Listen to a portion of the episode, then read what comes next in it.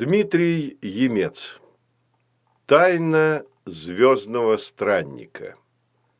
Читает Владимир Левашов. Глава первая. Путешествие на Землю. Прошел сигнал связи, экран домашнего компьютера осветился и на нем появилось сообщение – Планетная система Пи-234 Диметра. Район Оранжевых озер, жилой купол 1040. Срочно вылетайте первым рейсом. Бабушка. Земля. Июнь 3743 год. Приняв лазерограмму, система вывела ее на принтер. Затем монитор погас, и компьютер перешел в режим ожидания. Парк у Оранжевых озер – в это время дня был заполнен детьми всех возрастов. Тут же прогуливались и родители, но большинство малышей были с роботами-няньками. Маленький золотисто-желтый гратозаврик с костяным гребнем на спине и коротким хвостом забрался на монстеру, а его хозяйка ревела внизу. Гратозаврику показали кусочек консервированного моллюска – его излюбленное лакомство, и он сразу стал ласковым домашним любимцем. Диметра, молодая планета, удивительно повторившая по своему климату и природным условиям Землю, находилась на витке развития, соответствующем юрскому периоду. Много миллионов лет Диметру населяли динозавры и должны были если все пойдет нормально, населять планету еще около 40 миллионов. Поэтому рядом с детьми резвились и одомашненные динозавры, представители фауны Диметры. По оранжевым озерам вблизи берега несся маленький глиссер на воздушной подушке. Глиссером управлял робот-нянька устаревшей модели. За его спиной нетерпеливо подпрыгивал мальчик лет двенадцати – «Эй, Баюн, прибавь скорость, мы тащимся, как черепахи!» «Спешка нужна при ловле блох. Андрей, порвешь страховочные ремни!» Робот повернул руль, и легкий глиссер ушел в стремительный вираж. «Предупреждать надо, я чуть не свалился!» Мальчик, хохоча, ухватился за плечи робота. «Так тебе и надо, еще хотел быстрее!» Робот-нянька сбавил скорость глиссер вышел на середину озер. Вообще-то Баюн не был Баюном. Назывался он куда длиннее – роботизированная модель «Нянька Ви». Но когда прапрабабушка Андрея была еще совсем маленькой, она назвала робота Баюном. Имя прижилось, и с тех пор все в семье звали робота только так. Неожиданно робот направил глиссер к берегу, и он ткнулся носом в песок. «Что случилось?» – удивился Андрей. «У нас же не закончилось время проката». Робот-нянька выдвинул из темени две коротенькие антенки.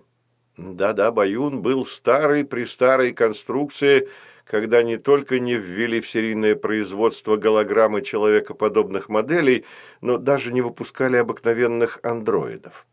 Роботов, подобных Баюну, давным-давно не делали, и их можно было увидеть разве что в музеях робототехники. «Мама срочно зовет домой». «Но почему?» – Андрей возмущенно выпятил нижнюю губу. «Чего это она всполошилась?»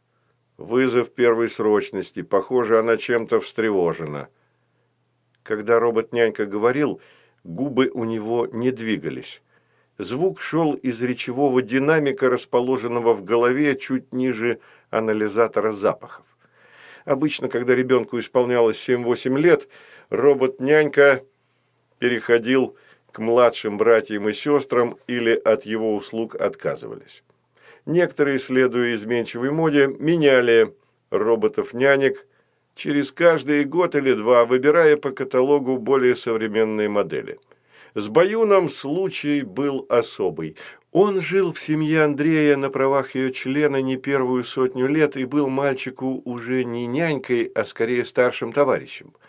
Андрей даже предпочитал его общество обществу ровесников, что не нравилось и раздражало его отца. Он бы с удовольствием отдал Баюна в музей старых роботов, если бы мама его не отвоевала. Получив из дома вызов первой срочности, Андрей и Баюн побежали на стоянку планетоходов. Их шестиколесный планетоход был хоть и небольшой, но скоростной, с двумя рассекающими воздух крыльями по бокам. «Чур, я веду!» Андрей вскочил на сиденье перед панелью управления и отключил автоводитель. Увидев своего питомца перед панелью управления, Баюн уставился на него мерцающими глазами фотоэлементами. До 13 лет водить транспортные средства строго воспрещается. В прошлый раз ты едва не врезался в магнитное ограждение. Терексы были бы рады тобой закусить. По-моему, терексы не так опасны. Они неповоротливые. Рвуны и ящеры-костоправы куда страшнее. Андрей, не раздумывая, вывел планетоход со стоянки. Высоко над периметром, куда не доставал магнитный колпак, широко раскинув кожистые крылья, завис в воздушном потоке птеродактиль. Летающий ящер охотился. Время от времени он складывал крылья и молнией устремлялся вниз, но наталкивался на защитный купол и гортанно кричал, не понимая, откуда взялась невидимая преграда. Когда люди впервые высадились на Диметре, им приходилось жить в буквальном смысле рядом с динозаврами. Среди миролюбивых гигантов встречались и хищники, которые при случае не брезговали и человеченкой. Вот тогда-то первые поселенцы и накрыли свои жилища магнитным куполом. Позднее, по мере того, как Диметра заселялась, купол перерос в защитный периметр радиусом в сотни километров. Периметр отделял землю динозавров от мира людей, давая возможность каждому развиваться по собственному сценарию. По общепринятому галактическому закону, колонизация другой планеты возможна только с условием невмешательства в естественный ход ее эволюции. Андрей осторожно вел планетоход, стараясь соблюдать все правила движения. В это время дня дорога была не очень загружена, но водители встречных планетоходов, заметив мальчика за рулем, на всякий случай снижали скорость и прижимались к краю трассы. «Видишь, а если мы встретим робота-инспектора, у родителей отберут права, включи автовождение», – попросил Баюн, когда очередной водитель погрозил им кулаком. «Небось, я вожу планетоход лучше этого типа. Он-то вообще едет на автопрограмме, как маленький», – фыркнул мальчик. Дорога вильнула и пошла вблизи магнитного заграждения, за которым начиналась земля динозавров. Увидев впереди открытый участок без поворотов, Андрей не удержался и дал максимальную скорость. Планетоход рванулся и стрелой помчался вперед. Тут на дорогу выползла полутораметровая диметрианская ящерица. Намчащаяся прямо на нее планетоход она не обращала внимания. Неизвестно, как ящерица попала под магнитный купол. Может, прорыла подземный ход, чтобы полакомиться пищевыми отходами в контейнерах свалки, а может, в каком-то месте периметра магнитная защита дала сбой, такое уже случалось, рассказывали как-то на ферму, граничившую с периметром, прорвался Терекс и сожрал несколько призовых молоконосов. Заметив ящерицу, Баюн стремительно дернул рычаг аварийного торможения. Планетоход слетел с дороги и, едва не перевернувшись, зарылся носом в заросли колючего кустарника – к счастью, вовремя включился аварийный блок защиты пассажиров и управление взял на себя автоводитель. Сквозь мелкую игловидную бахрому Андрей видел, как ящерица равнодушно покосилась на них изумрудно-зелеными глазами и неторопливо пропутешествовала дальше. «Ах, пронесло!» – выдохнул он. «Смел-то ты смел, да не умел!» Баюн, убедившись, что мальчик цел и невредим, пересел к панели управления. Бабушка Андрея как-то заложила в программу Баюна полный сборник пословиц русского народа, составленный Далем, и старому роботу они очень нравились. Особенно он любил одну «Ждали теленка, а дал Бог ребенка». «Будет нам взбучка. Смотри, весь планетоход исцарапали». Баюн дал задний ход и выехал на дорогу. «Подумаешь, несколько царапин, никто и не заметит. Правда, Баюн?» Андрей заглянул в глаза роботу. Нарушение четвертого правила роботов-нянек. Нельзя сообщать родителям ложные сведения. Нужно предоставлять полную информацию о том, что случилось с ребенком в их отсутствие. Андрей задумчиво прищурился. Ему уже случалось обводить робота вокруг пальца. «Значит, Баюн, ты расскажешь маме, что мы чуть не врезались?» «Я не могу нарушать четвертое правило», – заупрямился Баюн. «Отлично, рассказывай. А первое правило роботов-нянек ты помнишь?» «Не причинять вред людям». «Правильно. Но если ты все расскажешь маме, она будет волноваться. А волноваться людям вредно, значит, ты причинишь маме вред и нарушишь первое правило». Баюн приложил ладонь к лбу. Из его правого уха потянулся дымок – и в голове у бедняги что-то загудело. Включились охладители, предохраняющие логические системы от перегрева. Первое правило, четвертое правило, противоречие. Забубнил он. Роботы терпеть не могут противоречий. Хорошо еще у робота-няньки были предусмотрены дополнительные предохранители, а то бы у него давно расплавились все микросхемы. Бедный Баюн. Многие дети, и Андрей не исключение, просто источники противоречий. «У меня все логические схемы перегрелись», – пожаловался бедняга. «Ума не приложу, что делать». «Тогда ничего не говори маме». Андрей внимательно посмотрел на робота, проверяя, удалось ли ему убедить его. «Тебе нужен современный робот-наставник», – печально сказал Баюн. С новыми голографическими моделями ты бы так себя не вел. А мне давно пора на свалку. Перестань, Баюн. Ты знаешь, я не люблю, когда ты так говоришь. Если хочешь, можешь рассказать родителям, что я вел планетоход. Стоило Баюну заговорить о свалке, как у Андрея моментально портилось настроение, а в последнее время робот вспоминал о свалке все чаще, особенно когда у него стал барахлить сердечник. Автоводитель без происшествий довез их до дома. Они выскочили из планетохода и взбежали по ступенькам. Чтобы в доме были ступеньки, а не гравитационный подъемник, настояли родители. Они говорили, в век высоких технологий человеку как никогда необходимо движение, поэтому даже двери в их доме не открывались при приближении человека, как у всех нормальных людей, а были старинные с ручками. Мама с папой сидели в столовой. Выглядели они ужасно взволнованными. «Почему вы так долго? Мы вас ждем, беспокоимся». «Мы были в парке у Оранжевых озер, а что случилось?» Андрей ничего не понимал. Иногда они с Баюном пропадали до позднего вечера, а папа с мамой даже не ворчали. Были уверены в верном роботе, вырастившем не одно поколение детей в их семье. «Мы с папой должны срочно лететь на Землю», Мама провела рукой по волосам, она явно нервничала. Бабушка прислала какое-то непонятное сообщение. Вылетайте первым рейсом, а зачем, не ясно.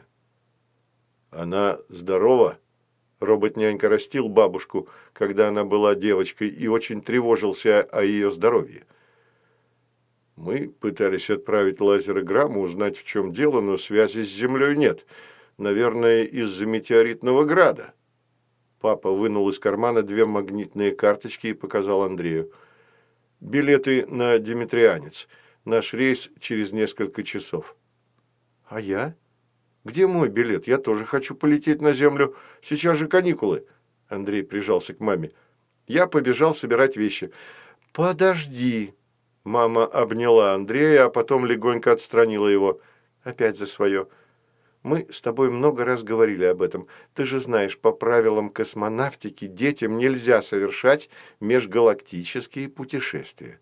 При старте звездолета организм испытывает очень большие перегрузки, а это вредно.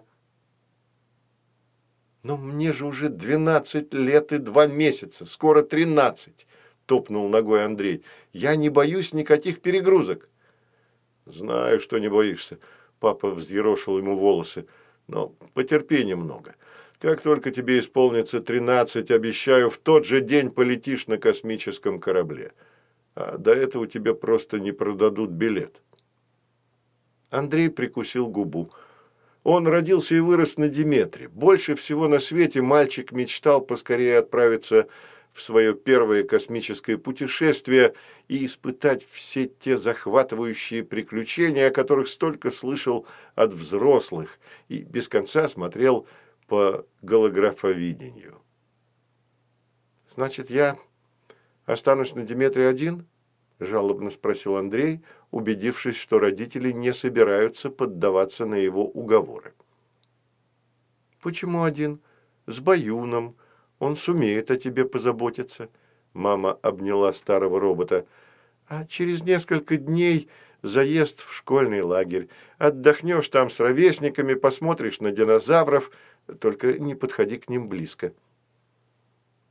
«Береженого Бог бережет. Все у нас будет в порядке», Баюн похлопал себя по груди и отчетливо сказал «А-а». Робот всегда хлопал себя по груди и говорил «ха-ха», когда бывал доволен. А он был доволен. Ему доверили ответственное дело – заботу о ребенке в отсутствие родителей. Мама взглянула на часы брошку. Когда она куда-нибудь опаздывала, брошка мерцала красным. Но пока брошка была светло-зеленой, значит, время еще оставалось. «Мы успеем вместе пообедать до вылета», – невесело улыбнулась она, «а то в космических кораблях кормят ужасно невкусно. Все эти питательные смеси в тюбиках и на прозрачных тарелках, а запах как в аптеке. Фу!»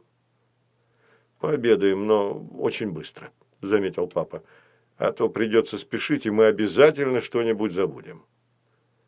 Мама заказала обед на четверых, на себя, на папу, на Андрея и на Баюна. Конечно, Баюн не нуждался в человеческой пище, но, как старый член семьи, всегда сидел за столом и любил, чтобы перед ним стоял прибор с едой. На кухонном лифте уже поднимались подносы с едой. На них стояли настоящие старинные фарфоровые тарелки – их родители привезли с земли. Посмотрим, что приготовила автоповариха. Мама придвинула к себе тарелку. Сегодня я забыла заложить меню. Но, несмотря на ее забывчивость, обед был вполне приличным.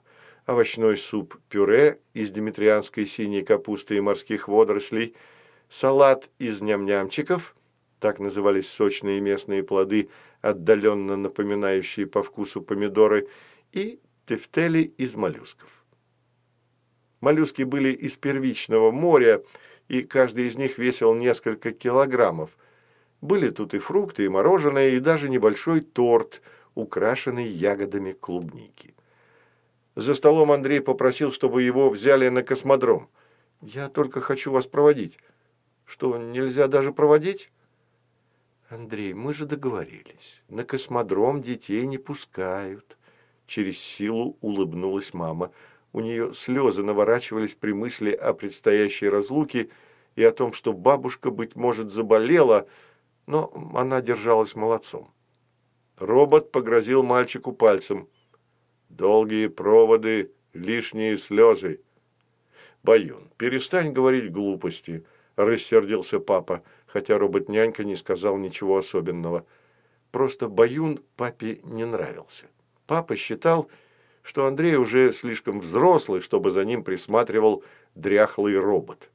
Куда проще было бы отдать мальчика на все лето в туристический интернат при школе, тогда с ним не было бы никаких проблем. «Еще неизвестно, кто говорит глупости», – обиженно проворчал робот. «Баюн, воспитавший маму, бабушку, прабабушку и всех детей по маминой линии, недолюбливал папу. Он считал, что его девочка, как он называл маму, заслуживала большего. Впрочем, то же самое он думал и про дедушку, и про прадедушку. Мамины часы дали звуковой сигнал и сделались желтыми. Время поджимало. Пора было собираться в дорогу. Родители торопливо допили чай. Папа включил систему и попытался еще раз связаться с Землей. но сигнал упорно не проходил. То ли мешал приближающийся метеоритный поток, то ли возмутилось поле звезды G-135 и посылало в космос радиомагнитные помехи. Они улетают на Землю. Андрей крошил ложечкой кусочек любимого торта. А я должен ехать в школьный лагерь. Ну уж нет. У мальчика комок встал в горле. Он выскочил из-за стола и поднялся к себе в комнату. Бедная автоповариха. Она так и не дождалась благодарности за вкусный обед. Такой уж сегодня выдался денек. Знакомые вещи в комнате показались Андрею необыкновенно противными. Он изо всех сил пнул выкатившийся из-под кровати прозрачный мяч, и тот гулко ударился в шкаф.